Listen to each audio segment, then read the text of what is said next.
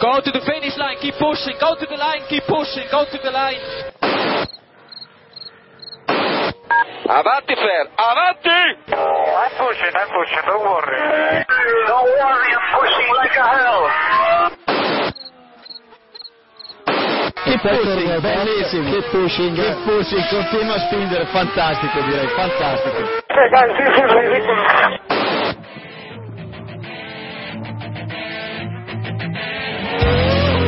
Comienza Keep Pushing, tu podcast de Fórmula 1.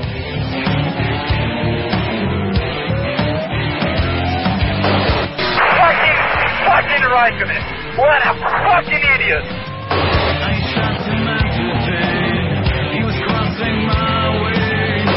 So give me a full power then. Just let me alone, I know what to do.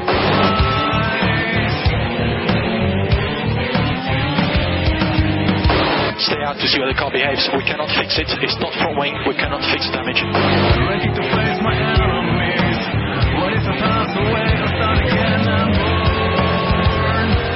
I think you have to leave a space. All the time you have to leave a space.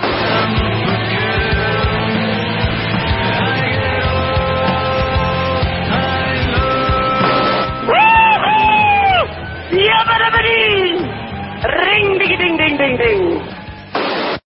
Stai dando 3-4 decimi al settore, non in Buenas noches, bienvenidos. Estás escuchando Keep Pushing y estamos grabando ya el programa número 81. Bueno, vamos a presentar al equipo que va a hacer posible este resumen del Gran Premio de China y previo a Bahrein. Ya sabéis que esta semana no tenemos descanso. Nos vamos directos de China a Bahrein. Seguimos por la zona asiática, por estas primeras carreras de la temporada. Y bueno, el equipo que va a hacer posible este capítulo, ya sabéis, es el habitual. Hoy sin invitado, Jacobo Vidal, ¿qué tal? Buenas noches. Hola, buenas noches. También tenemos a David Sánchez de Castro. ¿Qué tal? Buenas noches a todos. Buenos días para que nos escuche en otro momento. a Diego Otero, Hola, buenos días.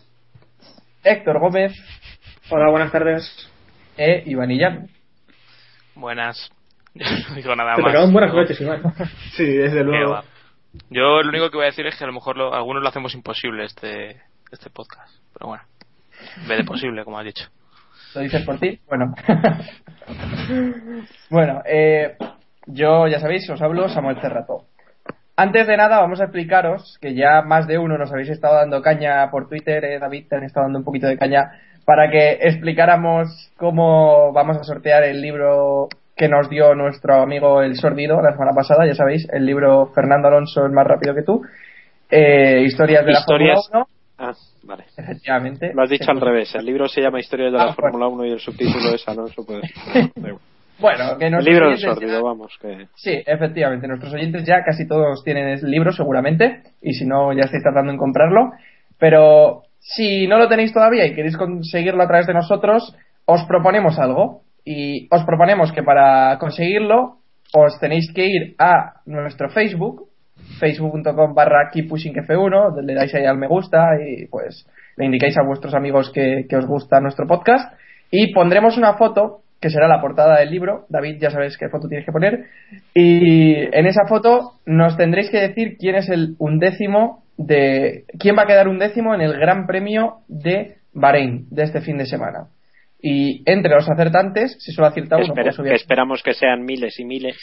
efectivamente, si Pero solo espera, acierta. Samu, Samu se, Samu se olvida. Hay que dejar un comentario y compartir el post. Sí, lo iba a decir ahora, pero Ah, bueno, vale. acla- aclarado está. Que digo, entre los que acierten, si solo acierta uno, pues se lo lleva ese, obviamente.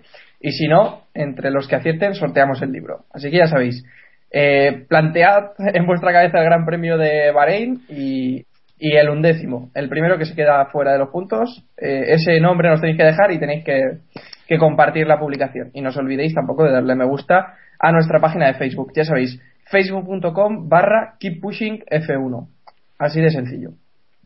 Dicho esto, nos vamos a repasar el Gran Premio de China. Ya sabéis, eh, la carrera que se disputó este pasado domingo y que acabó con victoria de Fernando Alonso, que fue acompañado en el podio por Kimi Raikkonen y Lewis Hamilton. Y la verdad es que no podemos empezar los mejores por otro que no sea el piloto asturiano. La verdad es que carrerón de, de Fernando, que Hoy me decía un amigo, es que la vuelta 40 ya se veía que, que tenía la carrera hecha, y la verdad es que... Hombre, y, y en la 5. y el Bueno, sábado, hombre, o sea...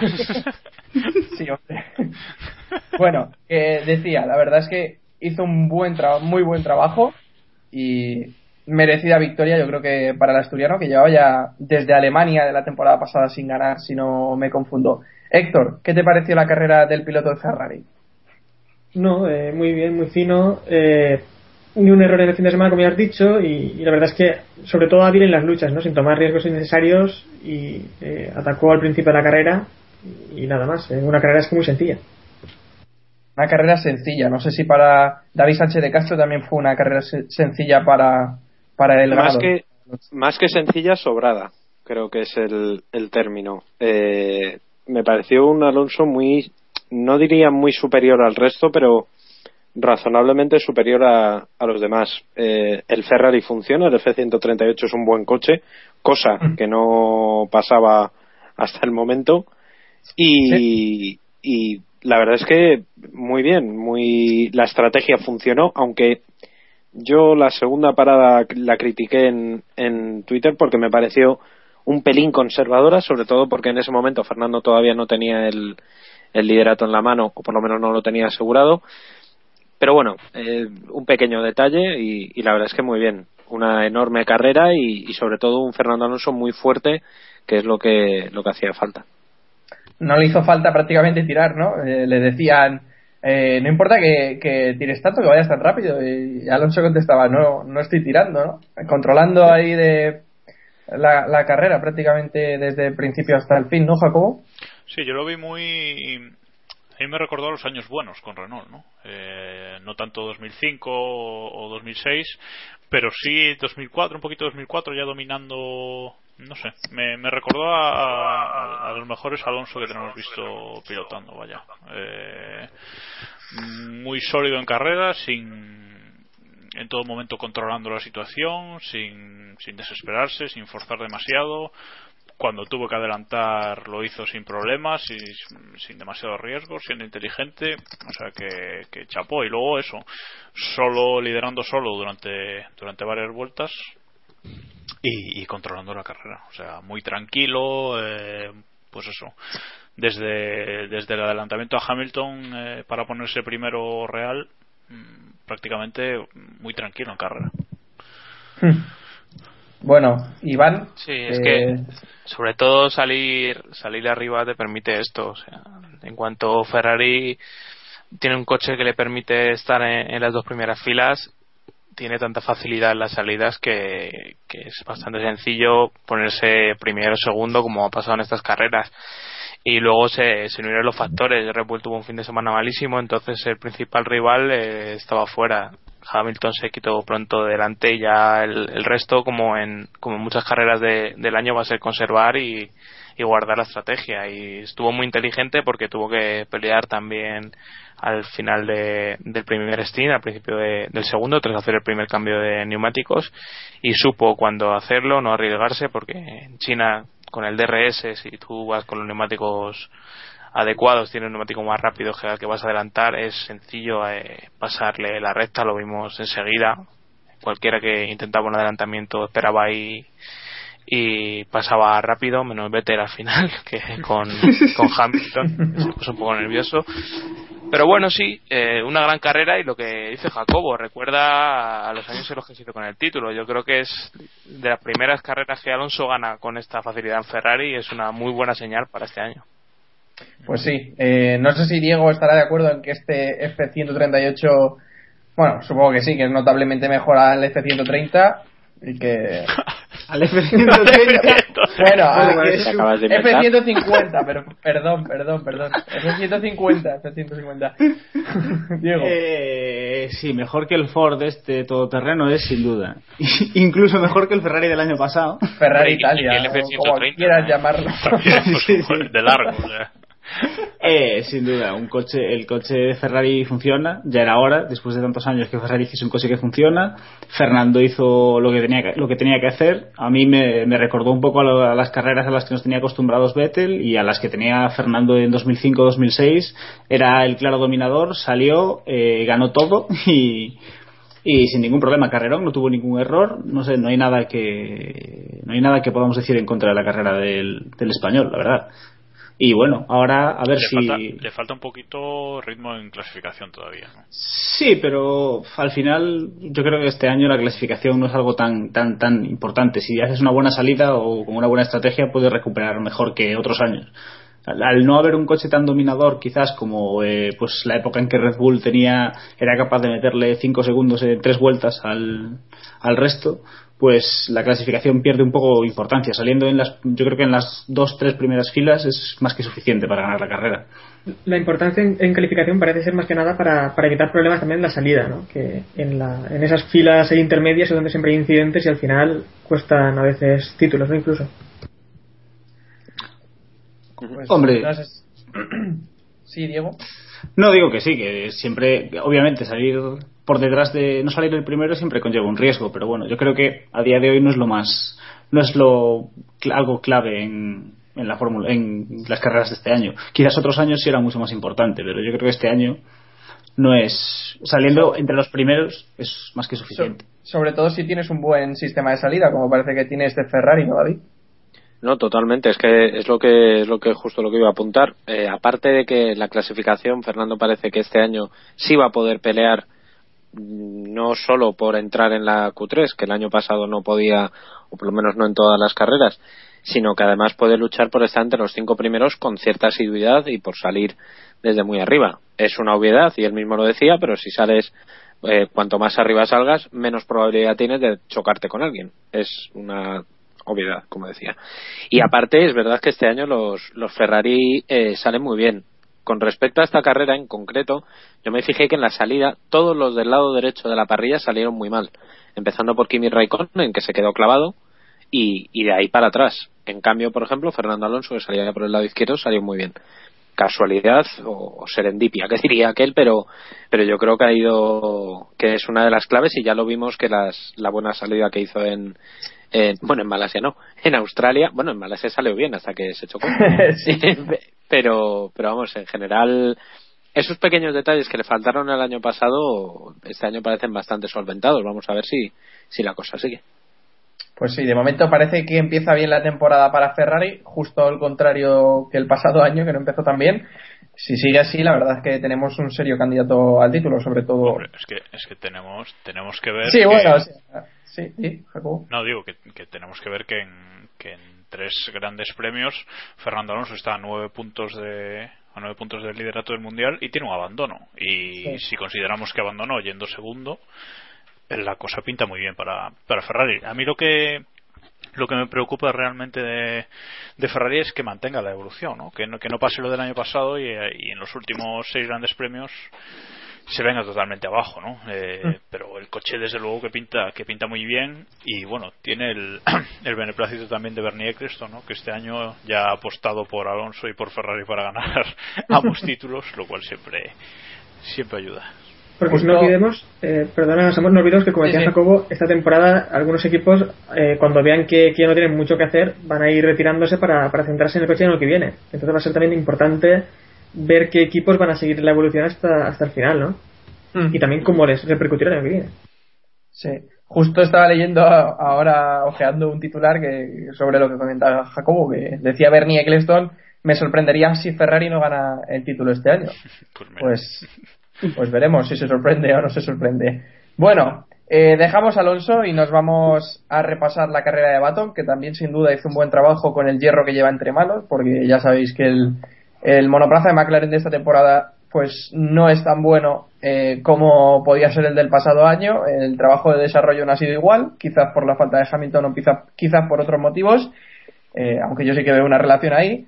Eh, así que es- yo dejo la puntilla. Yo dejo la No, puntilla. no es como si McLaren fuese llevase años haciendo monoplazas cada vez peores ni cosas por el estilo. Es algo totalmente no casual. es como si este año hubieran adoptado la suspensión delantera. Pues, McLaren el año pasado arrasó, el anterior también, el anterior también, ganaron todos los títulos y de repente se fue Hamilton y, y, hombre, a ver, que tener dos pilotos como Baton y Pérez seguro que influye, pero No hombre, ayuda, no ayuda. no. Desde A nivel, desarrollo, a nivel desarrollo yo no creo que Baton sea un mal piloto. Luego ya que en carrera sea limitado, pues es otro tema. Bueno, pero eh, viendo cómo estaban teniendo rendimiento en esta temporada, se da por bueno el quinto puesto de, de Baton, ¿no? Que encima pues consiguió superar, por ejemplo, a, Grosjean, aunque bueno, eso no es noticia, lo que pasa es que consiguió superar a un Lotus y consiguió superar a Massa, aunque también eso para muchos no será noticia. Así que yo doy por bueno el quinto puesto de Baton, que yo creo que no, no pueden aspirar a mucho más, por lo menos en, en este principio de temporada. Jacobo. No, pues eh, posición buenísima. O sea, es que un quinto puesto para McLaren ahora mismo, tal y como, como están las cosas, es un, es un, grandísimo resultado. Eh, fueron, arriesgaron, porque fueron a, a una estrategia totalmente distinta a, a, los de delante. Todos fueron a tres paradas y ellos fueron a dos.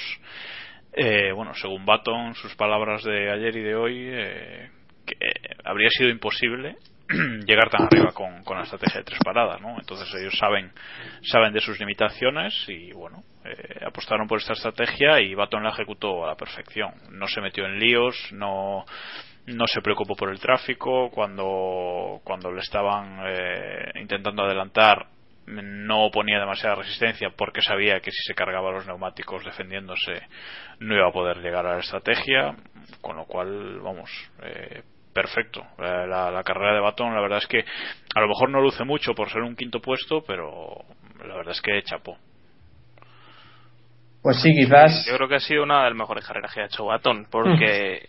Sí, sobre todo porque es una carrera que, que es normal, o sea, no es una carrera en la que le ha favorecido un poco la, las circunstancias o haya podido brillar en, entre lluvia con neumáticos intermedios y de ese tipo de cosas que es cuando solemos ver a Baton arriba. Yo creo que es un quinto puesto que pensando en lo que viene haciendo Sergio Pérez eh, es muy destacable. O sea, no por Sergio Pérez, sino por el rendimiento del coche. Así que, no sé, yo no sé si vamos a ver muchos más resultados así de McLaren, por lo menos este principio de temporada.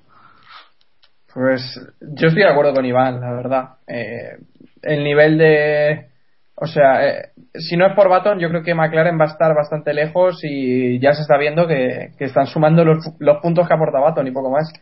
No, pero McLaren, que nadie dude de que está de que está luchando muchísimo en la fábrica por, por evolucionar el, el coche, sí, no, porque, sí, porque ellos ellos han a esta carrera Baton también decía al principio de fin de semana que han traído piezas que no han probado en el túnel de viento. Y seguramente porque simplemente no han tenido tiempo y las han traído directamente a carrera las han probado el, en los libres y algo, no sé no sé si, si las han montado en carrera finalmente o no pero bueno eh, que están que están con mucho trabajo y que ya van están cambiando incluso eso, la forma de trabajo y la forma de la evolución por tiempo. Y yo creo que en cuanto lleguemos a Europa, en cuanto lleguemos a España, van a dar un salto como siempre hacen. ¿no? Los demás es cierto que también lo van a dar, pero eh, ellos son los que más margen de mejora tienen, digamos. ¿no? Entonces, hmm. eh, tampoco los descartemos ya. Sí, a ver. Pérez, pero vamos. Si alguien, si alguien se caracteriza por, por ser capaz de desarrollar un monoplaza a lo largo de la temporada. Eso es ¿no? Eh, no, eso es McLaren. No, Red Bull al final. no, sinceramente, para uno de los mejores equipos para mí, ¿eh? De, de ¿Lo dices por el año pasado? Eh, no. pero, pero vamos. Yo creo, que que... Eso es, yo creo que eso es un mito, sinceramente. Sí, ¿no? Puede, puede ser, ¿eh? puede ser. Rompo aquí una lanza tenga... en contra de ese mito. Vale, pues. no, pero, pues no, bueno, no entonces, resto, entonces los descartamos ya, ¿no? no, no, no, pero ¿cómo lo veis el, el resto? Sí, no, Yo creo que McLaren que... históricamente sí, pero eh, a partir de unos años para acá eh, sí. hace falta un piloto que claro, sepa desarrollar el coche y que y, y dar con la que... tecla. Sí, sí, y Ferrari, y Ferrari, hace cosas imbatibles, ¿no? También, se supone. Sí. Y otras cosas del estilo. No, pero eh, como también decíais, eh, creo que en realidad eh, eh, McLaren lo puede aún pasar peor, porque si es verdad que, bueno, si es verdad, no, ya lo sabemos, van, a endurecer un poco la elección de los neumáticos Pirelli, y, bueno, parece que el McLaren lo que pasa es que cuida demasiado los neumáticos, Baton y Pérez también son como son, eh, muy blandos eh, en este tema, y bueno, aún pueden sufrir incluso más cuando lleguemos a Europa, ¿eh? Hombre, yo, yo os digo una cosa, aparte de que eh, hay que introducir el nombre de Martin Whitmars, que posiblemente eh, no sé, nadie lo ha citado, pero quizá lo que decía Iván de que históricamente es verdad que McLaren era uno de los coches que mejor evolucionaba, quizá esa tendencia se frenó en el momento en el que no estaba Ron Dennis. No sé si es así, pero Más Ellos- o menos coinciden las fechas, ¿eh? También su director técnico este año. Eh, han perdido a su piloto. Eh, Baton, si por algo se le critica es por, por eso, por no saber eh, dar feedback, dar buen feedback o no ser tan bueno como, como los que son excelentes en eso. O sea, es un piloto que, que va un poco corto por ahí. Así que yo creo que, que pueden sufrir más este año que otros años para recuperarse. Pero bueno, veremos a ver. Evidentemente no hay que descartarlos porque tienen un potencial enorme como equipo. Mm, Obviamente, obviamente. Hombre, Yo creo eh, que. Bueno, habla, dale, dale. No, que sencillamente, eh, esto es muy simple. En el momento en el que McLaren se dio cuenta que el coche no les funciona, no se sabe por qué, o no es solamente por un motivo, sino que posiblemente sea por varios. Eh, eh, no, no, lo, no lo están encontrando y posiblemente hasta que lleguemos hasta que no lleguemos a Barcelona o incluso hasta Mónaco eh, no estemos eh, no, no veamos la situación real de McLaren. Puede ser por los neumáticos puede ser. Puede ser porque han perdido piezas fundamentales del equipo puede ser. Que hay que retirar a McLaren de la lucha por el título con tres carreras disputadas nunca nunca porque no se puede quitar un equipo como McLaren Bueno, a lo mejor, a lo mejor por los pilotos sí. lo puedes quitar por los pilotos, exactamente. Pero no los puedes quitar de, de luchar por victorias. De eso Mm. yo no los quitaría hasta mucho más avanzada la temporada, vamos, por lo menos. correcto Sí, yo estoy de acuerdo en ese aspecto. Bueno, si dejamos a Baton, nos vamos a Hulkenberg, que fue una de las sorpresas, sobre todo en la primera mitad de carrera, hasta que el equipo se encargó de fastidiarle un poco la carrera, un poco bastante la carrera con esa parada en boxes. Eh, bueno, estuvo luchando ahí con, con Vettel, la verdad es que se vio un Hulkenberg que, que, que está claro que cuando tenga un monoplaza competitivo va a estar ahí arriba y poco a poco pues va ganando experiencia, va haciéndose como piloto y yo creo que el trabajo que completó en este Gran Premio de China, a pesar de las limitaciones que, que todos sabemos que tiene el Sauber, pues, pues fue un buen trabajo al- a pesar de- del problema final que le dejó en décima posición. Yo creo que perfectamente podía haber estado rozando el sexto o séptimo puesto, ¿no? Creo que estaremos todos más o menos de acuerdo en eso, ¿no, Diego? Hombre, yo creo que ya no, na- a nadie, no vamos a descubrirle a nadie el talento de, de Hulkenberg, ¿no? Es decir, bueno creo igual, que igual sí se lo descubrimos a alguien igual Bueno, sí, alguno- hombre, viendo, alguno hay. viendo que viendo No hay. que viendo que pues por ejemplo que McLaren prefirió fichar a, a Carlos Slim en vez de a, Nico Hulkenberg, pues quizás alguien debería clean. planteárselo, pero pero bueno, yo creo que Nico es uno de los mejores pilotos que hay. Posiblemente es el, o sin posiblemente, es el mayor talento que ha llegado a la parrilla desde Sebastian Vettel. Es, yo creo que es el siguiente en esa sucesión de grandes pilotos que tenemos cada, de- cada poco tiempo aparece alguno y creo que es el próximo y que no sé, no creo que nadie dude de que con un coche ganador eh, Nico sería un candidato al título. Es decir, simplemente tendremos que esperar a que tenga y confiar en que tenga la suerte de que alguien le dé esa oportunidad.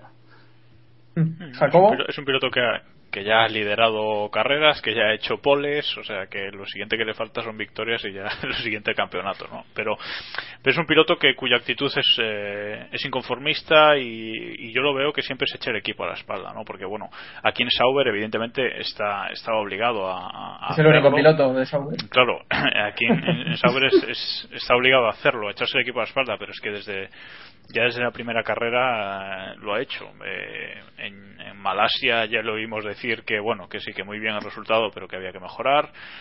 Aquí lo vimos eh, luchar con Vettel y el mérito quizás no sea no sea tanto luchar con él, sino lograr mantenerse durante muchas vueltas detrás de Vettel, eh, manteniendo el ritmo y, y, bueno, con un coche que evidentemente es, es bastante inferior. Eh, y una pena su final de carrera, porque realmente, realmente hizo un carrerón que luego se deslució un poco, pero oye, es un puntito más. eh, su compañero sigue con cero, luego hablaremos de él y, y que yo espero que el año que viene, si Vettel no va a Ferrari, que Ferrari lo fich- ficha a Hulkenberg de una vez. Sí. Sí, Eh, Hombre, yo creo que se va a abrir el mercado, ¿eh? Si Weber se va y, y al final Red Bull apuesta por Reconen o, o demás, yo creo que va a haber oportunidad para él.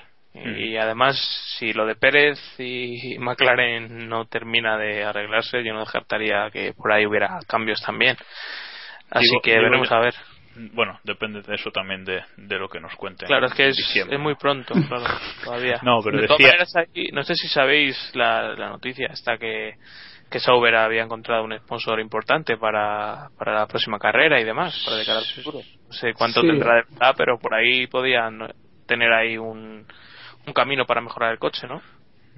Yo lo, yo lo que iba a preguntar es, ¿Hulkenberg ha estado alguna vez en el programa de Red Bull? No, ¿verdad? ¿O sí? No. No. Vale, vale. No, no, Hulkenberg es piloto Mercedes. Y además de siempre, no, Sí, sí, sí, sí. Vale, no ha tenido nada que ver con Red Bull nunca, No, que yo sepa, vamos. Sí, Bueno. tampoco, tampoco tengo ni idea de, de ese aspecto de Hulkenberg. Una vez se vio en. Red Bull, pero Sí. Es nada. Vale. Pero ahora es más de Monster, ¿no? O de Burn. Eh, bueno, que, eh, sí, estoy muy de acuerdo con lo que comentabais. eh, os estaba escuchando y la verdad es que es, es ese talento, ese piloto que, que está despuntando ahora en la parrilla. Es que no hay nada más, sinceramente, notable entre los pilotos jóvenes. Bueno, joven, pues sí, joven porque lleva su tercera temporada, pero, pero ahora mismo es el más notable. En- También esperamos mucho de Botas, pero bueno, todavía es normal su primer año. Hombre, hay, hay destellos. Yo creo que los dos de Toro Rosso también tienen destellos de vez en cuando. Sí, sí, pero quizás Sí, no sí, destacan tanto como Hulkenberg. ¿eh? Hombre, Bueno, Hulkenberg también lleva bastante tiempo en, el, en la parrilla, Hombre, lleva muchos kilómetros encima. Hombre, de momento los pilotos de Toro Rosso no han hecho una pole. Yo... Ri- Richardo lleva también tres temporadas prácticamente, salvo, salvo que reste en la de Hispania, pero, pero lleva dos temporadas igualmente. Richardo, o sea que bueno, ahí están más o menos igualados y Hulkenberg despunta bastante más y sin tener dinero y sin tener un apoyo como el que tiene Richardo con Red Bull, o sea que también eso lo hace más notable. Y bueno, ya que estamos hablando de Richardo, pues vamos a repasar su carrera. Eh, le moja la oreja a su compañero de equipo Bernier, que acabó decimosegundo, mientras que él eh, se metió en la zona de puntos, séptimo lugar para el piloto de Toro Rosso. Eh, bueno, también Bernier es que tuvo el, el problema con Weber, que se lo llevó por delante Weber, pero bueno. Eh, la verdad es que buena carrera de Richardo, que como comentabais, despunta de vez en cuando, aunque para mí eh, no se le puede comparar con, con Hulkenberg ni mucho menos, pero, pero a ver qué, qué análisis hacéis de la carrera de, de Richardo, Jacobo. Bueno, pues Richardo yo creo que ha dado un puñetazo sobre la mesa importante eh, este fin de semana. Eh, la tendencia parece que era a, a ver a Bernie como el sustituto de Weber, como el próximo piloto de, de Red Bull, eh, bueno, que, que era mejor que su compañero, bastante mejor, que lo estaba machacando, bla, bla, bla. Repito, esa era la tendencia.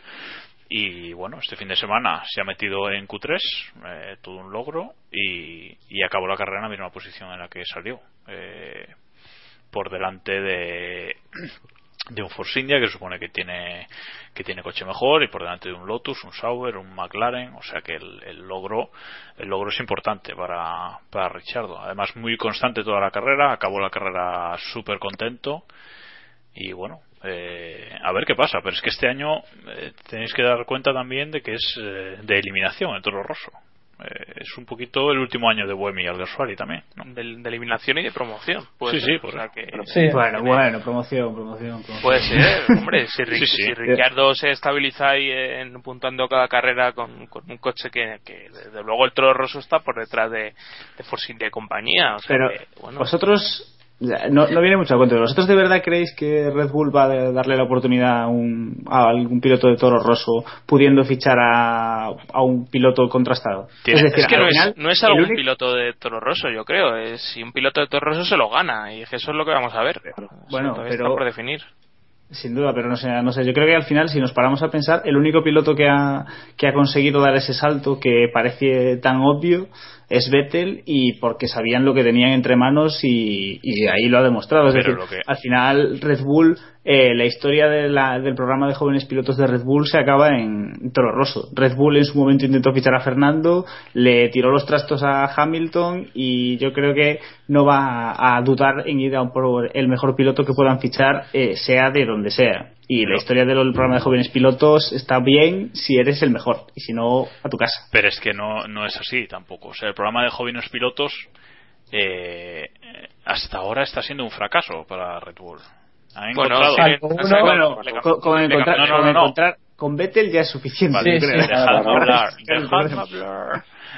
no, que sí, que han encontrado a un piloto tricampeón del mundo y que sigue luchando por mundiales este año, muy bien. Pero es que el día que se vaya Vettel de Red Bull, que algún día se irá, sea el año que viene, sea dentro de dos o tres, eh, Red Bull tiene que tener un piloto de su cantera ahí, porque es que si no, porque, porque es que si no, se van a, eh, Master Chip, como lo llamamos aquí, se va a cargar el programa de jóvenes pilotos y se acabó. Porque si, si para estar en la Fórmula 1 eh, ganando al final tienen que fichar a tienen que fichar a un piloto de fuera, porque se van a gastar toda esa pasta en promoción y, apoyo a jóvenes pilotos que al final solo van a llegar a Toro Rosso, un equipo que que no pinta nada para Red Bull en realidad, para para la marca quiero decir. Entonces no puede ser que, el, que el- todo un programa de, jóvenes pilotos que ha durado años y que va a seguir durando unos años más se resuma en Vettel, tricampeón, eh, pentacampeón o lo que queráis, pero tetracampeón, pentacampeón, lo que queráis, pero no puede no puede acabar ahí. Entonces, yo sí creo que ahora que Weber parece que se va definitivamente a, finales de año, parece, ya veremos, tienen que subir a alguien de, de Toro Rosso a, a mínimo que lo haga un poquito bien. Si se queda Vettel, claro, si no, ya veremos. Héctor. No, bueno, yo quería hablar un poco de Ricciardo, ¿no? Que al final nos hemos ido del tema. También ¿Quién es, que, ese? ¿Quién es ese? que, bueno, aquí todos apostamos por el otro piloto de, de Toro Rosso, creo, ¿no? Eh, pero la verdad es que Ricciardo el otro día estuvo, eh, ayer estuvo muy bien. Eh, yo creo que tal vez le ha motivado un poco el ambiente que, que hay en Red Bull. Y, y bueno, me quedo también con su calificación, ¿no? Que después de... Sí, después de la calificación. Que el sábado, eh, Baton, eh, nada más terminar, le informaban por radio de cómo había que terminar cada piloto y expresaba algo así como un wow, Ricciardo, ¿no? Eh, pero bueno, en carrera creo que también tuvo un poco de suerte con. eh, no estaba sutil, eh, tampoco Di Resta con el, con el incidente que tuvieron. Y luego Weber y, y Rosberg también estaban eliminados, ¿no? Que habrían estado por ahí delante. Pues, bueno, eh, Ricciardo. Gracias. eh, eh, eh, entre- ah, no, estaba, estaba ha falta decir gracias, Héctor. Estaba asimilando. Estaba asimilando lo que nos ha dicho Héctor, digo que al final estas son las carreras que tienes eh, que aprovechar, quiero decir, que en una carrera no- normal Hulkenberg se va a ver por detrás pues de, o sea, Richardo, perdón, se va a ver por detrás de Hulkenberg, que es lo que quería decir, de Weber, por ejemplo, de Sutil casi con seguridad, entonces pues bueno, estas son las carreras al final de aprovechar para puntuar, en las que hay un par de abandonos y, y en las que tienes que dar un poquito más de, de ti y, y acabar pues eso, en esta séptima posición que al final puede ser incluso tu mejor resultado de la temporada.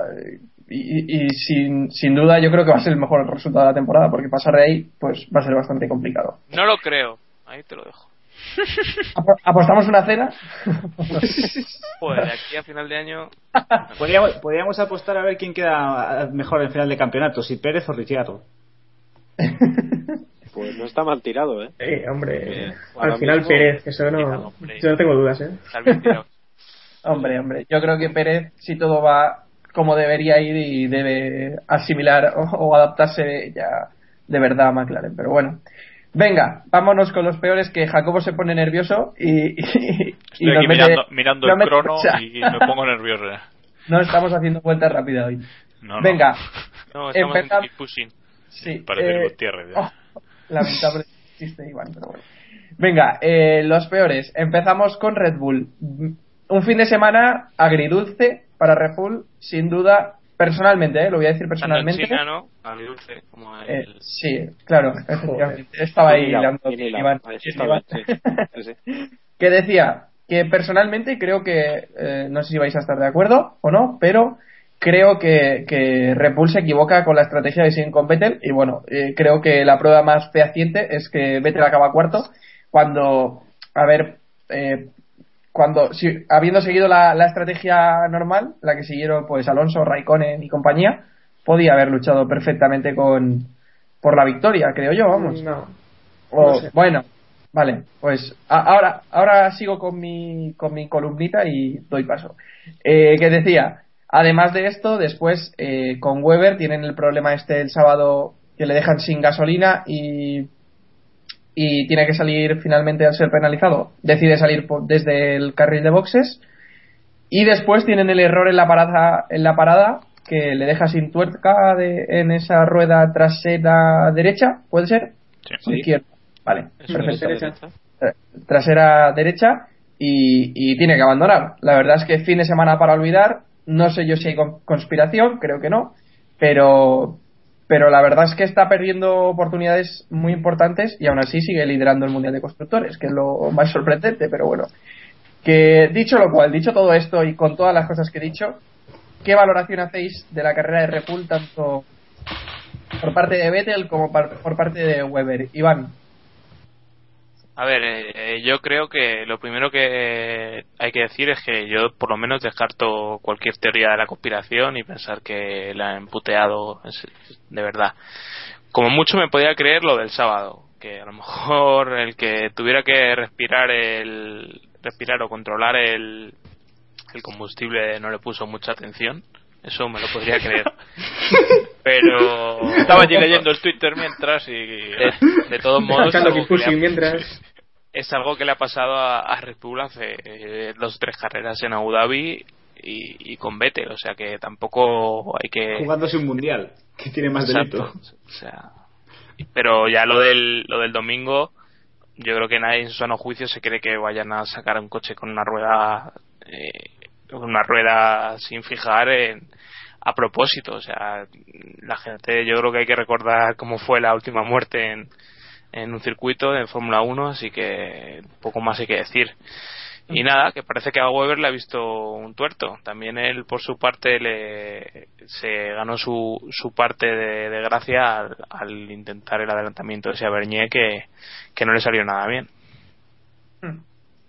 Pues eh, Jacobo también quería hablar, que está buscando ahora quién, quién me había pedido paso. Yo Jacobo. estoy eh, primero totalmente de acuerdo con Iván que eso de las conspiraciones que vamos que quien se quien se lo quiera quien se lo quiera creer que se lo crea pero vamos que no que para nada ¿no? Eh, y luego Weber decía decía tras la carrera no que con su humor habitual y su forma de hablar habitual decía algo así que traducido sería algo así como que cuando te viene algo de mierda viene más mierda detrás no o sea que cuando empiezas a tener cuando pillas mala suerte un fin de semana pues que que todo que todo viene junto no y bueno nos ha pasado a todos alguna vez y a Weber le ha tocado el fin de semana.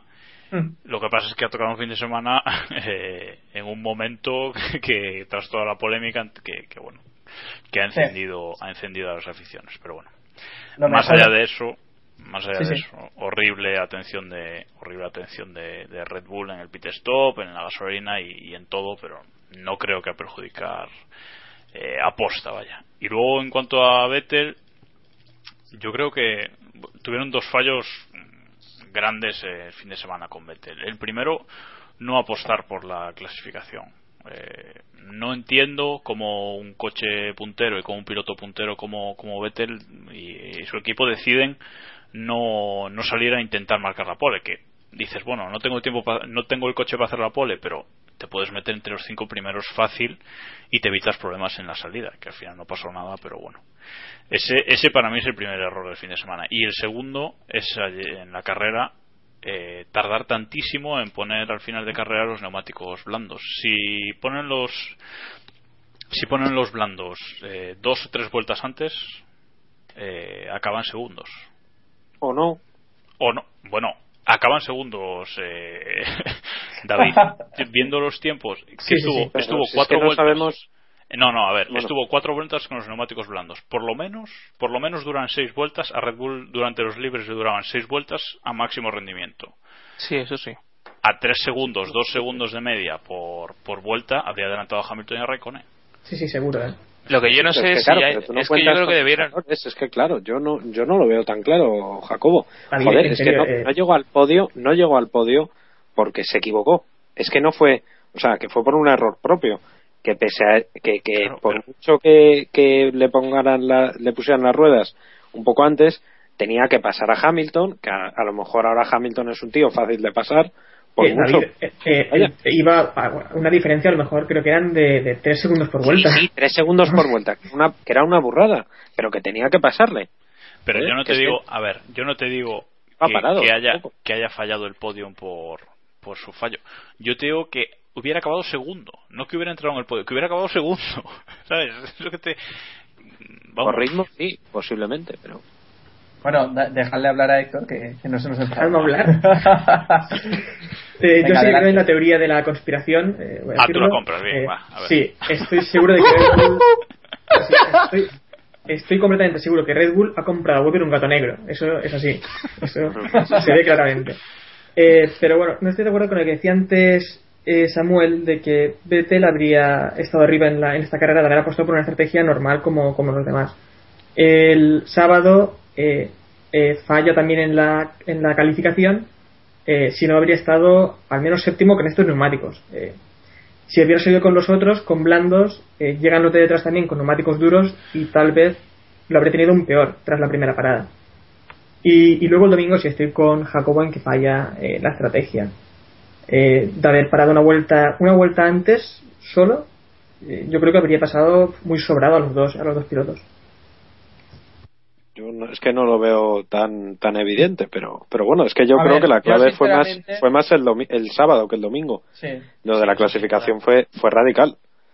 Claro. Primero porque apostaron por una estrategia completamente distinta contando con que podían ya eh, adelantar en carrera. Por tanto ya fueron a contrapelo, es que ya, se- ya tenían que ir a una estrategia muy distinta a la del resto. Y luego aparte que no les salió bien porque eh, Vettel, bueno, él dijo que se había quedado, me suena que dijo algo así como que se había quedado sin presión en el freno o, o algo así y que por eso se coló. Eso fue en Pero- clasificación, sí. En clasificación, sí, ¿no? Por eso. O sea, que es que luego encima les salió mal eh, la, la cuestión mecánica. Y ya conforme lo de la carrera, en cuanto a Vettel, eh, sin duda podía haber salido mejor, pero también podía haber salido mucho peor. Que Pero bueno, Vettel David, ha salvado eh, los muebles bastante bien, según Sí. cómo está el fin de semana en Red Bull. Un cuarto puesto y sa- salir líder de aquí, vamos, lo firmaban. Pero eh, David, eh, saliendo eh, sin error en calificación, habría salido seguramente séptima en séptima posición y, y, bueno, desde ahí segundo habría quedado. Así que en realidad la estrategia era buena. Vamos, pienso yo. Pues yo, Sí, sí. yo creo que, que el fallo está el sábado, sin duda. O sea, yo creo que el fallo está el sábado y que podían haber salido muchísimo más adelante de lo que salen. Porque de salir noveno, que salió, ¿no? Noveno, eh, Vettel, Noveno. eh, a poder salir cuarto o quinto, pues hay un mundo. Es que te quitas todo el tráfico que hay, que hay, eh, pues, pues Pero, en Samuel, ese principio de carrera. A ver, una cosa. Eh, sales con, con neumáticos blandos. Eh, te tienes que meter, te pasa lo mismo que a, que a Hamilton. Te tienes que meter más o menos en la misma vuelta que Hamilton o perder el mismo tiempo. Sí, y vas a estar si al final luego- luchando con, con Raikkonen y Hamilton en igualdad de condiciones. Bueno, no sé. claro, claro, claro. Pero es que, el es que- ritmo de carrera Red Bull no está al nivel de Lotus, ¿eh? Y, y de Mercedes, de Mercedes sí, pero a nivel de Lotus no lo veo.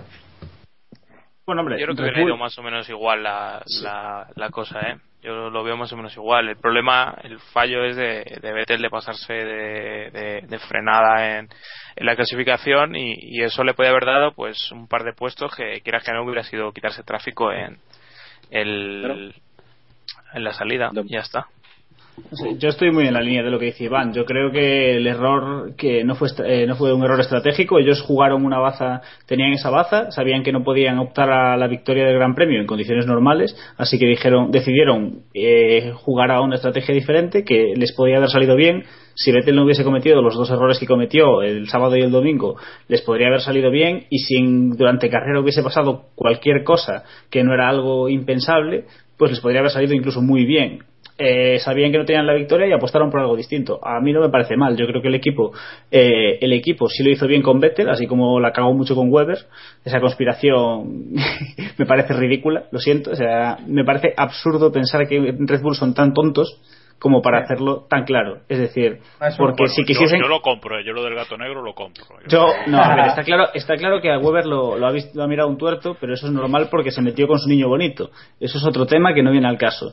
Pero, eh, vamos a ver, el, si, el, si el sábado Red Bull quisiese joder a Weber, pues le podrían, en vez de haberle dejado sin gasolina, le podrían haber metido eh, 50 litros y hubiesen conseguido mejores, mejor, o hubiesen quedado mejor. el tanque a tope, Ya. total. Es que podrían, haber, podrían haberle cargado gasolina además, Weber lo hubiese hecho mal igual y no hubiese cantado tanto. Y lo de la rueda es que es absurdo. Eh, la- la- no sé si lo hablaremos luego, pero la FIA le ha puesto una sanción ridícula, sí, pero es que luego, luego. la FIA le podría haber, le podría haber, podría haberlos eh, penalizado incluso con, no sé, con quitarles Con puntos en el campeonato del De constructor. hecho, a, a Renault cuando Dejad el le- tema para después. Bueno, pues eso, que es, Bueno, es pues estúpido que un equipo que se está jugando el mundial de, pi- de- el ambos mundiales se arriesgue a una tontería como esa cuando pueden hacer 50 cosas mucho más fáciles para joder a Weber si quieren joderle la carrera. Es que es ridículo, suponiendo que quisiesen que uno de sus pilotos obtuviese un mal resultado por, porque sí, lo cual tampoco tiene mucho sentido, sinceramente. Bueno, chicos, Iván, que nos queda por ahí. No, iba, iba a decir una cosa que Jacobo no quiere que diga, así que la digo luego. bueno, pues entonces. Bueno, pues no, Aquí órdenes de esto, equipo, esto- Déjame hablar, déjame hablar. Vale, vale, Bueno, dale. que lo de Weber. A ver, lo de Weber primero, yo me quedo con un hashtag que ha puesto hoy, que no sé si lo ha hecho con mala baba, pero me ha parecido Seguro. muy interesante, que en lugar de poner el típico keep pushing y hacernos una cuñita a nosotros, ha puesto keep boxing. Y creo que es muy eh, significativo eh, de cómo se siente dentro del equipo. No creo que lo haya hecho con la intención de mandar una puya, porque Weber cuando quiere mandar una puya lo hace directamente y no se no lo hace por Twitter, la hace en persona o ante una cámara o, o tal y la vemos todos. O sea, no, no es por ahí.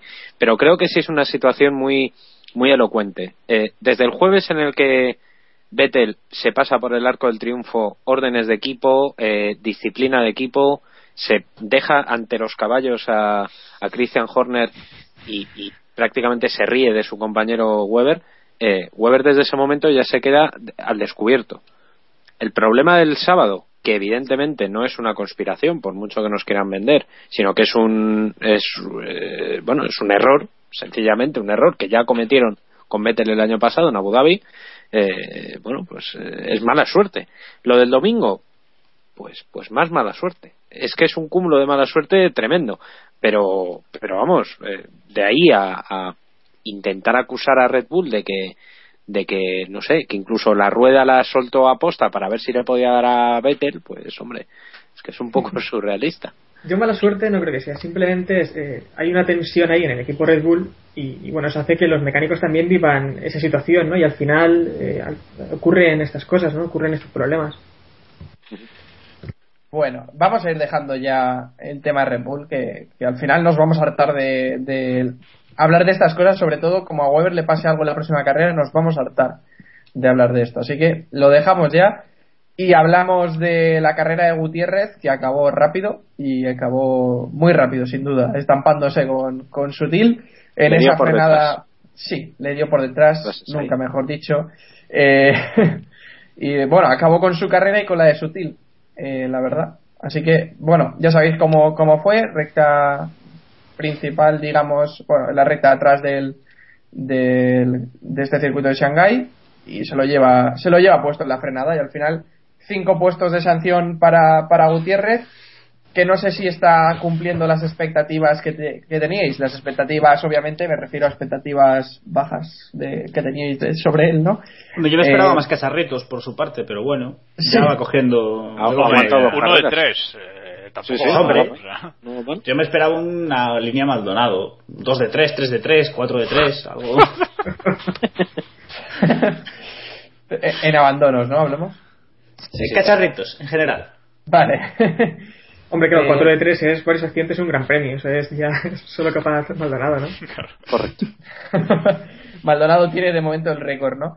Eh, y Gutiérrez es, es un aprendiz de momento de Maldonado. O sea que no sé si queréis comentar algo más de Las Gutiérrez. cinco, cinco posiciones que le han encalomado en la FIA para la parrilla del Gran Premio de Bahrein, eh, merecidas, y será interesante ver dónde queda, eh, sobre todo por la pelea por atrás, porque calculo que más o menos puede salir incluso entre los Caterham y los Marussia o barajado por ahí, o sea que puede estar bien. Bueno, pues si os parece de mexicano a mexicano y tiro porque Ojo, no voy a hacer la rima. no, no voy a hacer la rima que se me había ocurrido, así que bueno, Pérez, Sergio Pérez. Ya hemos comentado algunas cosillas del antes cuando hablábamos de Baton. Decepcionante el inicio de temporada de Pérez, que ha sumado dos puntos en tres carreras. Eh, no sé si espera- esperabais menos, si esperabais más. Yo sinceramente esperaba más de él. Pero de momento esto es lo que está mostrando el mexicano. Jacobo, Bueno, no sé si habría que esperar más o menos de él, pero lo cierto es que ha tenido una llegada a McLaren complicada. Eh, tiene llega como el sustituto de Hamilton, lo cual no es moco de pavo, y llega a McLaren eh, en uno de los peores años de, McLaren, en uno de los peores coches de McLaren en los últimos años. Entonces, entre que es novato, no conoce el equipo, la forma de trabajar en McLaren cambia radicalmente con respecto a lo que a lo que había hecho en Sauber. Eh, hay un montón de factores que, que están condicionando su, su inicio de temporada. Eh, creo que hay que tener un poquito de paciencia con él, pero eh, pienso que lo va a pasar muy mal este año. Lo va a pasar va a pasar muy mal porque él eh, recordad sus declaraciones el año pasado no y a principios de este yo llego a McLaren a luchar por el mundial ya el primer año quiero ganar carreras bla bla bla, bla. muchas historias que ya decíamos en su momento que, que se iba a arrepentir de, de decirlas y eso, que este año va a pasar muy mal. Y es que además desde el equipo ya lo están presionando, ¿no? Tercera carrera y ya le están diciendo que, que ojito, que tiene que, que, mejorar, que es cierto que el coche no va bien, pero que, que él tiene que hacer más. Eh, en esta carrera acabó a más de 30 segundos de Baton, creo. Eh, bueno, casi 30 segundos de Baton. O sea que. Pues yo sí me, sí me esperaba que este rendimiento de Pérez, obviamente no me esperaba que no entrasen los puntos y cosas por el estilo, pero tampoco me esperaba que McLaren tuviese un coche tan malo, pero sí me esperaba. Sí creo que es, es decir, creo que, que Pérez es un piloto muy irregular, que en general tiende a hacer estas cosas, igual que a lo mejor si un día McLaren saca un buen coche o tiene una buena carrera, nos hará un, hará un resultado sorprendente, pero a mí nunca me ha parecido un, piloto tan tan destacado. Yo dije cuando McLaren lo fichó, que dije que me parecía un error, que creía que había mejores pilotos en la parrilla, no con maletines tan buenos, pero sí mejores pilotos en la parrilla, y no sé, yo es lo que me esperaba está muy bien, me ha hecho acertar en la porra de Keep Pushing, es una apuesta fácil al onceavo puesto y, y a ver, a ver cuánto más sigue. Un décimo. onceavo, onceavo. Yo onceavo. Sí, estos, onceavo, y, gallegos. onceavo y Bahrein con H, de toda la vida. No, pero, eh, la verdad es que Pérez llegaba con, con las expectativas de que iba no a superar a Hamilton porque es imposible, pero sí que a, a, reemplazar un poco ese puesto que es el de superar al menos a, a Johnson Button, conseguir unos resultados un poco un poco mejores, ¿no? Pero es también lo que ha dicho Diego. No hemos visto un, que Pérez realmente haya destacado nunca. Eh, tuvo esa carrera en Malasia, pero aparte de esa carrera ha tenido algún resultado bueno porque eh, sí que sabe eh, guardar muy bien los neumáticos, sabe gestionar las gomas, pero, pero es que aparte de eso no. Y el problema también que hay en Mercedes es que, el problema que hay en McLaren, perdón, es que mientras en Mercedes, como Hamilton logra resultados, logra poles y, y lucha por victorias. Y claro, la diferencia es abismal, ¿no? Hombre, yo no digo que, que Pérez lo esté haciendo bien, pero hay que pensar que ha llegado al peor McLaren en 30 años prácticamente y, y sustituyendo al, al, mejor piloto que ha tenido McLaren en los últimos 20. A lo mejor me equivoco por algún año, pero, pero por ahí. Así que sí. yo creo que también cuando Maldonado se estrenó con Williams eh, no, no haría muy buen papel, pero también le cayó la losa encima de, de ser el piloto que, que peores resultados había hecho en la historia de, del equipo. Eh, evidentemente era completamente cierto, pero había que poner el condicionante de que también había sido el peor coche que habían, que habían tenido.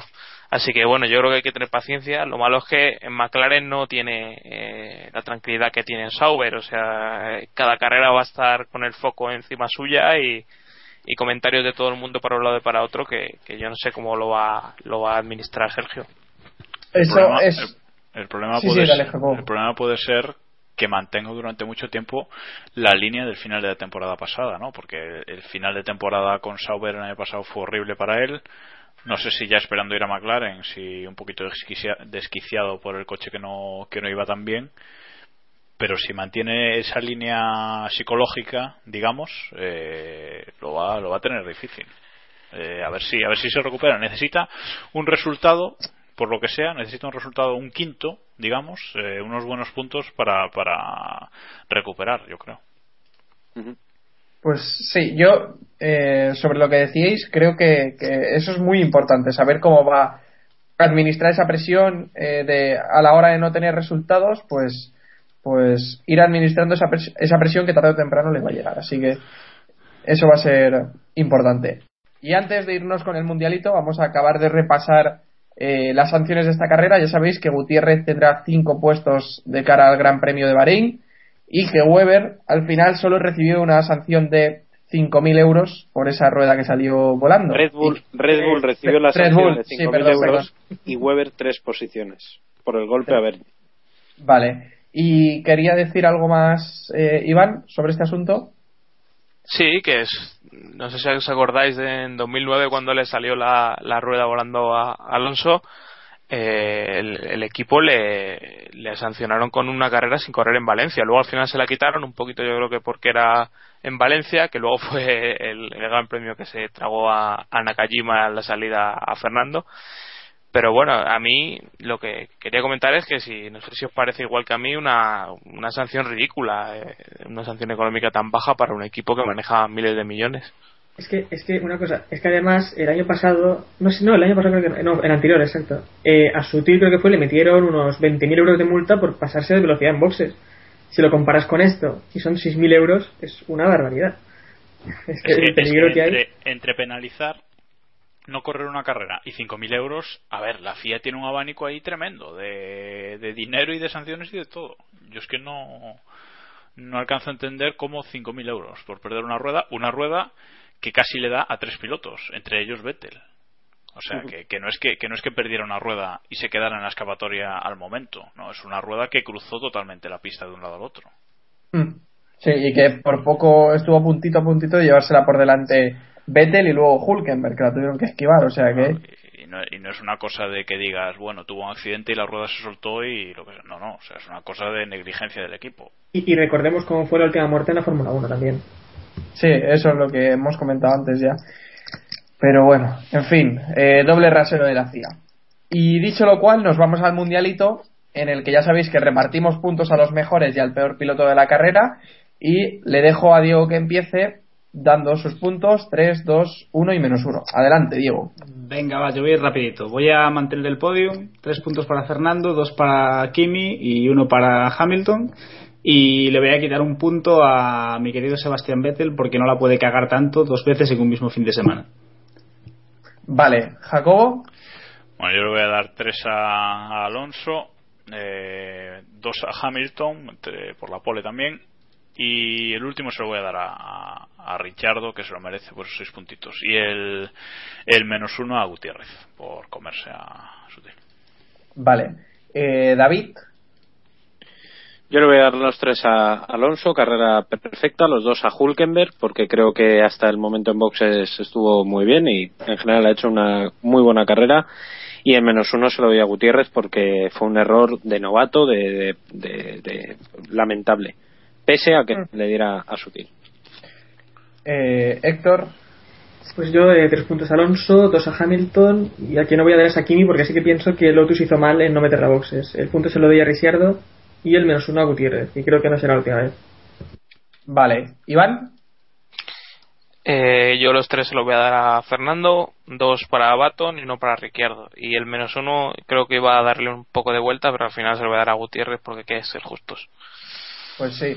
Yo le doy tres puntos a Alonso, dos a Hamilton y uno a Hulkenberg y el menos uno a Gutiérrez. Me parece, me parece que esta semana nuestros oyentes van a estar bastante contentos con, con el hecho de, con el reparto de puntos que hemos hecho. Menos cinco, menos cinco a Gutiérrez, genial, o sea, Efectivamente. lo pone fino. Los oyentes mexicanos desconectan en estos momentos el keep pushing. Bueno, dicho lo cual, nos vamos a repasar la actualidad previa al Gran Premio de Bahrein. Quien dice actualidad previa dice lo que nos dé tiempo, que vamos bastante pillados hoy. Eh, bueno, empezamos hablando del DRS, todavía no se ha eh, no se ha confirmado, pero esperamos que sea en la recta paralela a la de meta y en la principal, es decir, en la de meta, neumáticos duro y medio, que al final lo ha rectificado Pirelli, y van a traer el medio y el blando, ¿no? O el duro y el blando. No, no, no, no. Duro y el medio. Duro y medio es lo que traen. Iban a, iban a traer blando y, duro. Mentira. Vale, eh, blando y duro. Sí, Sí, sí, sí, duro. sí. Mira, en este punto, en este punto, los oyentes no se acaban de enterar de nada, o sea, de nada. o sea, Pero sí es muy fácil, son siempre blandos y duros. A mí me lo explicó muy No, bien el señor Calvo. A ver, a ver. Venga, no, en serio, vamos a decirlo en serio. en serio, Sencillo. explícalo bien. Ahora, a la buena. Vale, sencillamente, Pirelli va a traer, iba a traer, repito, el duro y el blando. Pero finalmente, después de ver las condiciones y el desgaste que ha habido en las últimas carreras, las primeras carreras del año, pues traen el duro y el medio. Y el medio han rectificado. Así que duro y medio para esta carrera, ya lo sabéis, duro y medio de Pirelli. Los horarios del Gran Premio. Tenemos ya horarios más o menos normales, los prácticamente eh, europeos para esta semana. Eh, y tenemos a las 9 de la mañana los libres 1 el viernes, a la 1 los libres 2 y la clasificación, bueno, los libres 3, perdón, a las 10 de la mañana del sábado y la clasificación a la 1. Y la carrera la tendremos el domingo a las 2. Eh, GP2 a las 11 y cuarto, según leo también por aquí en Antena 3. Así que ya sabéis los horarios, ya no hay que madrugar, ya os lo podéis tomar con calma y acompañar la carrera, pues eso, de un plato de comida o de lo que queráis. O de lo que queráis, sí. Eh, y bueno, pasamos, pasamos a la sección fija de este Keep Pushing, sin la cual no podríamos saber qué tiempo va a hacer y sin la cual Pirelli tampoco podría elegir los compuestos. La meteo de Héctor, adelante Héctor. La meteo de Héctor. No, nada, simplemente comentar que temperatura alta, eh, 33-34 grados durante todo el fin de semana y poco más. Aquí, Muy larga de ¿eh? lluvia nula. Sí, sí. Vale. No me he enterado de Me he pero preparado, bueno. eh. Me he preparado entrar en la página de, de funo.com. Bueno, y si, si os parece, antes de, antes de pasar a la porra, eh, comentamos un poquito lo de Pirelli, porque nos preguntan eh, uno de nuestros oyentes por Twitter, Sí. eh, J. Muñoz F1, dice, ¿qué os parece el cambio de decisión de Pirelli en cuanto a los neumáticos de Bahrein? Pues a mí me parece que, que podían haber tirado con lo que tenían, porque hubiéramos tenido una carrera igualmente interesante, con más paradas, e igual el medio y el duro, pues tendremos menos paradas y. Ha sido, ha sido respuesta a lo que han pedido eh, Red Bull y, y Mercedes, sobre todo, Sí. sobre todo Red Bull, y ya está, y se han bajado un poquito los, los pantalones, que es normal hasta cierto punto. O sea A mí- que- a mí no y me no, no creo que Ferrari incluso le, le afecte demasiado, ¿eh? O sea, que no tampoco nos volvamos locos, que esto no es una conspiración contra Fernando Alonso ni tal. Porque No, Ferrari funciona clara. muy bien los neumáticos, o sea que... Bueno, eh, habla Jacobo, perdona. No, de- decía, bueno, ya no sé que voy a decir, pero comento otra cosa. Digo que, que James Allen comenta en su, en su web hoy que, bueno, que los Pirelli, eh, estos Pirelli parece que, que gustan a todo el mundo o a casi todo el mundo, excepto a los equipos y a los pilotos de la Fórmula 1, o sea, excepto a los verdaderos eh, implicados. ¿no? Está claro que los equipos preferían mil veces las piedras de Pirelli, saben comportamiento exacto del neumático y, ya está, y solo se centran en el coche. Pero bueno, el espectáculo que el espectáculo que da Pirelli yo creo que, que lo compensa todo. En cuanto a la decisión esta, es decir, que a mí no me parece tan mal que se bajen los pantalones eh, con respecto a las presiones eh, a posteriori, ¿no? Pero una vez tienes eh, anunciadas cuatro las elecciones de neumáticos para cuatro grandes premios, incluido Bahrein, eh, me parece muy mal que las cambien. Sobre todo y que las cambien eh, en la misma semana de Gran Premio y sin decir nada ni explicarlo. O sea, simplemente hoy han mandado la nota de prensa, hoy por la mañana ha llegado la nota de prensa de Pirelli y dice duros y medios, ya está. Y que yo haya visto igual se me ha pasado, pero en el comunicado no hay explicación posible. No, no. No, no, no dice nada. A mí es eso lo que me parece mal, realmente. Eso, eh, nos hemos enterado ahora nosotros, pero esto seguramente ya lo saben eh, los equipos desde hace desde este parón, seguramente. Y, Ah, no, seguramente, claro. y me extrañaría eh, que los otros equipos no hubieran aceptado esto, este cambio. eh. Seguramente es, eh, lo han aceptado todos. Hablado. evidentemente esto ha sido consensuado, o sea, esto Por no eso es... digo que es que escucho gente decir que esto va contra tal equipo, tal equipo. Bueno, al final todos los equipos han decidido esto y no creo, como creo que ha dicho Jacobo, que vaya a ir contra nadie porque eh, los equipos que menos desgastan van a seguir arriba también. Mm. Pues sí. Eh, Iván, ¿querías apuntar algo más? No, yo simplemente lo he escrito hoy en, en el final día. Eh, yo creo que Pirelli debería, visto la situación, anunciar todo lo que, todas las elecciones que va a hacer para todo el año y fuera, a principio de temporada, porque ya cualquier decisión que tome, incluso sea la más suave que sea, se va a tomar como, como a favor de un equipo o de otro. O sea, si Pirelli pongamos que mantiene lo que tiene previsto, eh, Red Bull y Mercedes se van a creer que es para favorecer a Ferrari y si no al revés. Y eso me parece eh, bastante bastante peligroso y lo de hoy pues otra una, una, una señal de lo que de lo que digo a lo mejor Pirelli tiene toda la razón del mundo en, cambiarlo y lo tenía pensado hace un mes pero bueno eh, les ha les ha salido así y ahora parece que, que va a favor de, de Mercedes y de Red Bull veremos a ver Bueno, pues veremos. Y si os parece, ya nos vamos a hacer la porra del Gran Premio de Bahrein. De Bahrein. Eh, no sé si la tenéis ya preparada por ahí. Por supuesto. la porra siempre lista La, la porra está siempre. Vale, vale. Siempre a punto Siempre a punto, así me gusta. Así que, Héctor, adelante. Gracias, Héctor. Héctor cree que nadie El acaba la micro, carrera. perdón. Eh, estaba. Ha sido un Vale, error de era la porra no el micro Eh, bueno, yo creo que vamos a ver eh, pole de Sebastián Vettel, eh, pero va a ganar la carrera Alonso, seguido de Raikkonen y completa el podio Vettel. El undécimo, como decía eh, Diego, es para Pérez. Samu, Siguiente. has muerto. Bueno, voy yo, venga, ya que el director Dale, ha muerto, voy yo. Micro muteado, perfecto. Eh, Jacobo.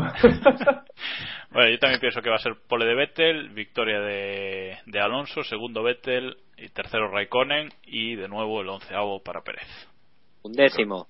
Joder, Vale. Iván. Onceavo. Iván.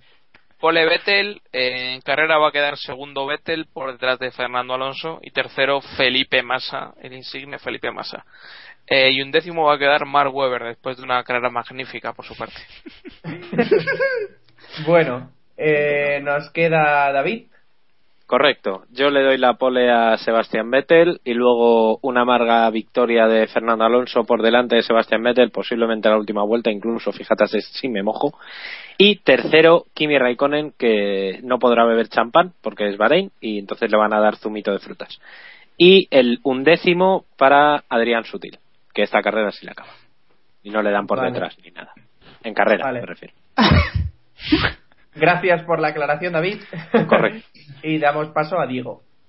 Eh, no tenéis ni puta idea, o sea, es como siempre, vais, vais con retraso. Alonso ganó la carrera anterior. Eh, yo creo que va a hacer la pole Vettel, victoria de Raikkonen con segundo Vettel, tercero Alonso y el que va a quedar después del décimo, eh, Sergio Pérez, como siempre. Pues quedas Vale. tú, Samu.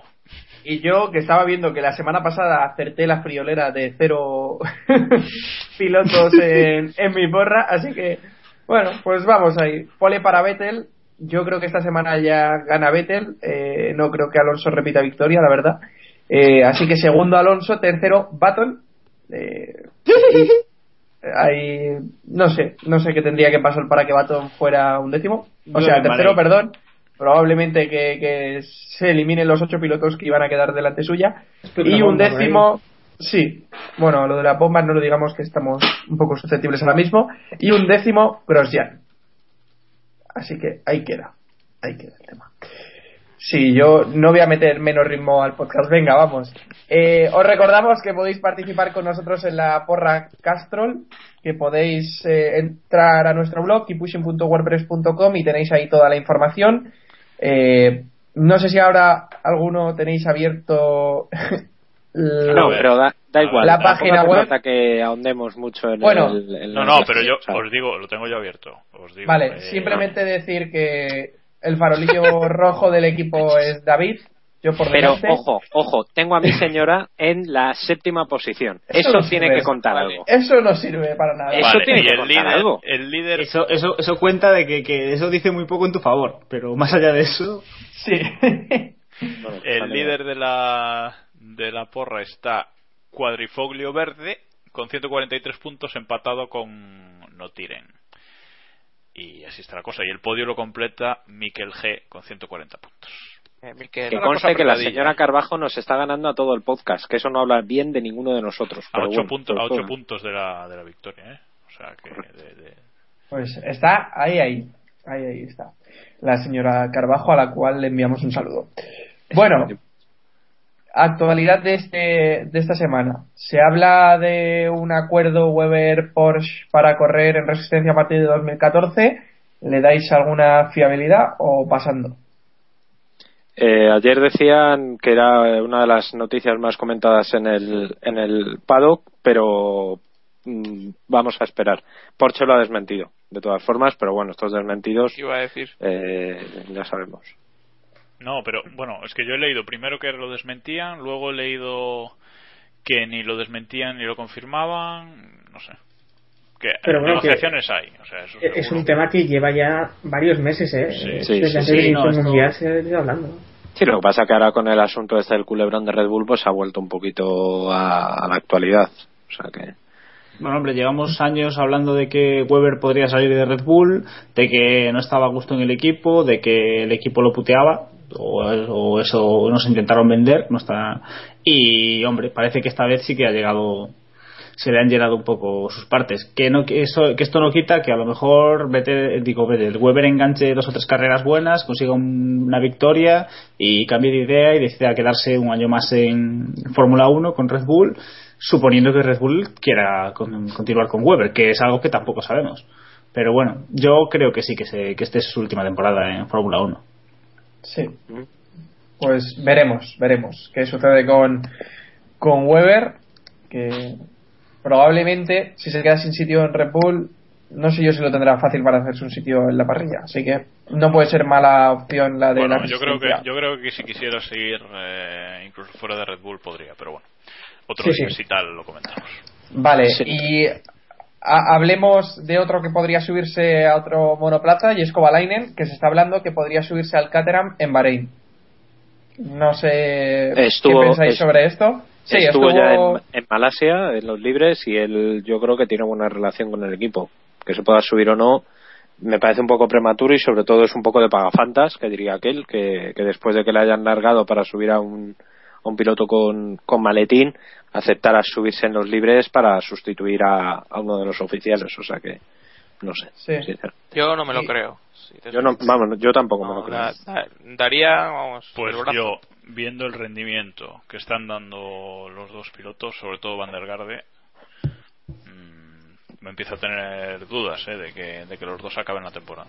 Eh, esa era la otra pregunta. ¿A quién bajáis? ¿A Van der Garde? Sí, a Van der Garde. Sí, hombre. Sí, sí. Se supone que si der llama... Garde- a Van der Garde no le bajaba, yo no le dejaba subirse directamente. Pues eso. Es que...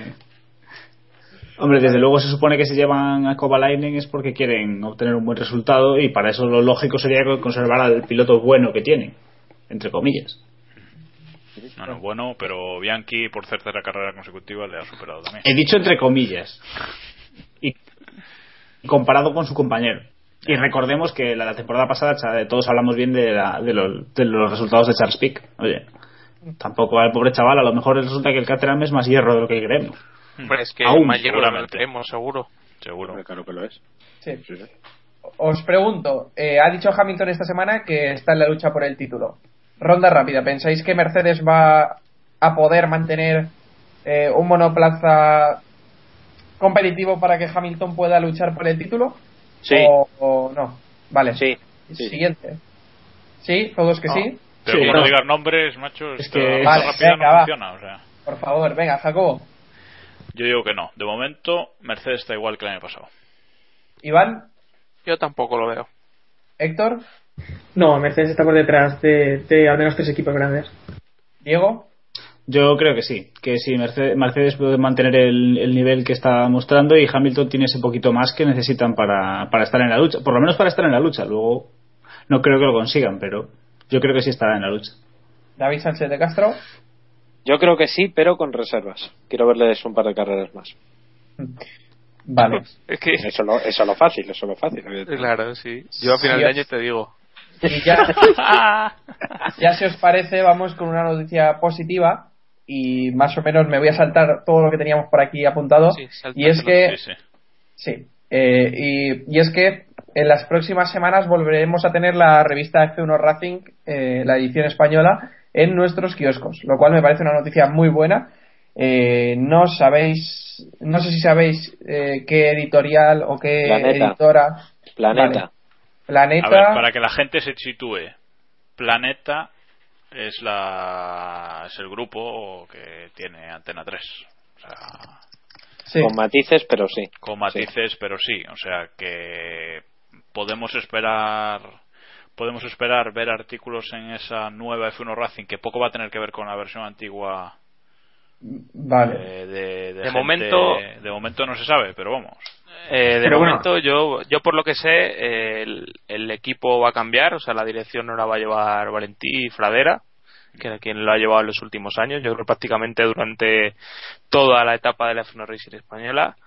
Y ellos han comprado la franquicia y es hasta, hasta final de año han comprado los, los derechos. O sea que yo creo que va, va a tener que ver mucho con que si la Fórmula 1 sigue en Antena 3, pues a lo mejor la amplían o, o a lo mejor se lo quedan.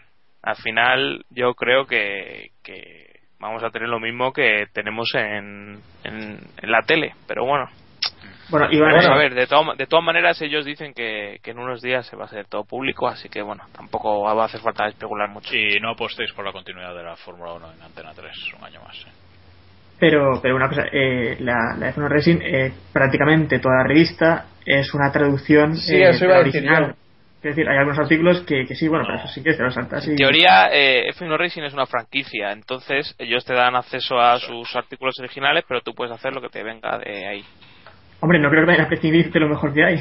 Vamos, espero. Que, bueno, No, pero vamos eh, a a ver, ver, que lo ellos consideran que es lo mejor que hay. Ellos Claro. consideran que lo que ellos hacen es mejor que lo que se hace por allí, así que Y este fin de semana, con comentarios de productores y todo, se ha visto mucho en Twitter que, que el equipo de Antena 3 piensa que hacen el mejor trabajo que se puede hacer. O sea que. Bueno, pues- Correctísimo. Yo, yo no. Eh, no dudaría en que, en que vamos a ver artículos de gente que presenta la Fórmula 1 en la tele en esa nueva F1 Racing. Pero bueno, ya En veremos cualquier caso- cuando se sepa. En cualquier caso, y dejadme que sea un poquito corporativista, la que está cayendo en el periodismo es tal que cualquier medio que salga, aunque la calidad no sea la esperada o no sea la que fue, creo que es buena noticia. Porque estamos muchos en el paro o están muchos en el paro y cualquiera que pueda meter ahí la cabeza es bueno. Yo creo decir que... que en teoría no va a tener edición digital. O sea, Ese es el problema. eso. Vale. Bueno, Bueno, lo Yo- meterán en Orbit seguro, ¿eh? O en. Hombre, en sí. Orbit me meto yo los chicles. Sí, sí. No, si, si yo también, si yo, vamos, nada, cero, pero.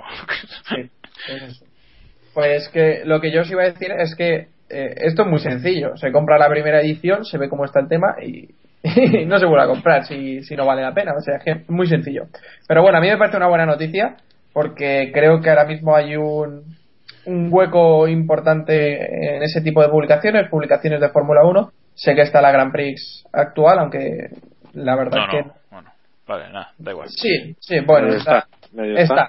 se publica, pero sinceramente me parece que la F1 Racing, y si alguien se, se siente ofendido por lo que voy a decir, pues lo siento, pero me parece que la F1 Racing, la antigua por lo menos, estaba a un nivel bastante superior. O sea que eh, me parece una buena noticia si sigue al nivel que estaba. Ahí, a partir de ahí compraré la primera edición y si no me gusta, pues, pues bueno, ya veremos.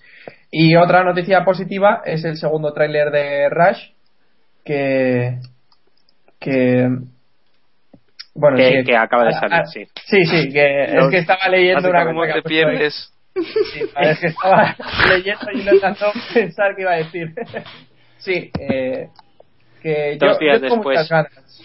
Dos días después del primer tráiler que comentamos aquí en el pasado podcast con, con nuestro compañero Osorio, con nuestro compañero José Ramón Lorenzo, eh, salió un tráiler un poquito más extendido en el que por fin se veía a Olivia Wilde, por tanto el tráiler ya es mejor. En el primero ya se ve y. se le ve, se la ve más, se la ve más, habla, se la primeros planos, Y bien vista. Pone cara de golfa, o sea, está mejor que ¿Los el planos anterior. has dicho? Eh, sí, se la ven mejores planos, más primeros Ah, planos. perdón, Eh, otra cosa. No, no, plana. Bueno, y, y eso, y la película, la verdad es que en este segundo tráiler a mí me dejó bastante mejor sabor de boca que, el- que en el primero. Mm. Eh, con las, eh, evidente, las reticencias habituales para este tipo de películas, para un público como nosotros, que no somos el público objetivo. Recordemos que esta es una película americana para el gran público, para gente que no ha visto Fórmula 1 en su vida, posiblemente, para gente que no sepa ni quién es Nicky Lauda, para gente que se piense que James Hunt no era un putero, o sea, gente americana y, y tal. O sea que Bueno, yo creo que James Hunt, eh, a lo mejor la gente no lo conoce, pero, pero Nicky Lauda, eh, su historia, Sí, Lauda- yo creo que Lauda sí que es. Lauda sí. A mí me parece que van a hacer de Aunque sea por la canción de los Peter piloto, un piloto decente, que, que eso, o sea, un piloto decente en cuanto a rendimiento, lo cual Ah. me parece un poco una patada, pero bueno, que seguramente sea una gran película, tiene pinta. Habrá que ir a verla. Bueno, sí, sin duda, sin duda. Yo ya le he dicho a mi compañera que, que tenemos que ir a verla, así que. A mi compañera. mi compañera sentimental, ¿no? Qué bonito. Qué bonito. Ahora, Bueno. ahora cierra el capítulo ya, es que ya hay que cerrarlo Ya. así. Ya no se puede añadir nada más. o sea. Bueno, solo añado una cosa, solo añado una cosa, y es que os acordéis de participar en el sorteo del libro Historias de la Fórmula 1, Fernando Alonso es más rápido que tú, que sorteamos a través de nuestra cuenta en Facebook, que es facebook.com barra keeppushingf1, y en la foto que va a subir en unos minutos nuestro compañero David, eh, no. O no, pero espero que sí. Minutos según Samuel, recordad, oyentes. Eso quiere decir que pueden ser minutos como pueden ser días. Pero Yo creo que para la primera carrera europea está. Que, que tenéis que decirnos quién quedará un décimo en este Gran Premio de Bahrein. Y de paso compartís la publicación con vuestros amigos y le dais a me gusta a nuestro perfil en Facebook. Recordad, facebook.com barra keeppushingf1. Y nada, todo junto, ¿eh? Todo junto que luego os hacéis líos. Y Bueno, que- y ya escuche- sabéis... el que se escuche el capítulo después de la carrera de Bahrein que no vaya allí a poner nada porque no. Uy, un décimo ha quedado. ta- No, no, no. No cuela, no, no cuela para eso. Y si no, saco los papelitos, ya sabéis, y, y hago el sorteo. Bueno, eh, contactar con nosotros. Sabéis que podéis hacerlo en twitter.com barra kppodcast, en nuestro Facebook, que ya os he dicho cuál es, y en el blog que es keeppushing.wordpress.com. Además, podéis dejarnos feedback, podéis dejarnos eh, valoraciones, tanto en iVoox como en iTunes. Las leemos y os las agradecemos de corazón. Y también nos podéis escribir con más espacio a nuestro correo electrónico que es keeppushingf1.gmail.com y prometemos dar respuesta próximamente a ese correo que nos envió un amigo preguntándonos cinco, cinco pilotos mejores que Sutil. Así que lo contestaremos, aunque sea con retraso. Y nada, hasta aquí llegó Yo, este... yo, ojo, ojo, quiero da- mandar un saludo muy fuerte a uno de nuestros oyentes nuevos, seguidor en Twitter, que es el traductor de la Fórmula 1 en Antena 3, que nos sigue, nos escucha y nos da bola. Así que un saludo al hombre de la calle de garajes, que no me acuerdo cómo se llama ahora mismo, pero que me cae muy La bien. parada, parada en talleres, ¿no? Parada en talleres. Eso es, para de talleres, eso. Y Bueno, nos gusta mucho su voz. Sí, No, sí. realmente es de lo mejor de las retransmisiones de Antena 3. Si ya no me acuerdo porque lo veo por Skype, pero bueno, un abrazo. Brazzo. bueno, que hasta aquí llega el programa número 81 de Keep Pushing y volvemos la semana que viene para repasar el Gran Premio de Bahrein. Muchas gracias por aguantarnos, más que por escucharnos, por aguantarnos y recordad, keep pushing al máximo. Adiós.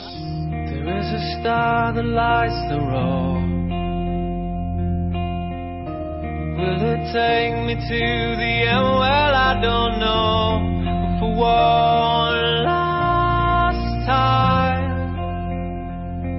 I'll take this ride and just drive. I wanna be the only one to make it to the light.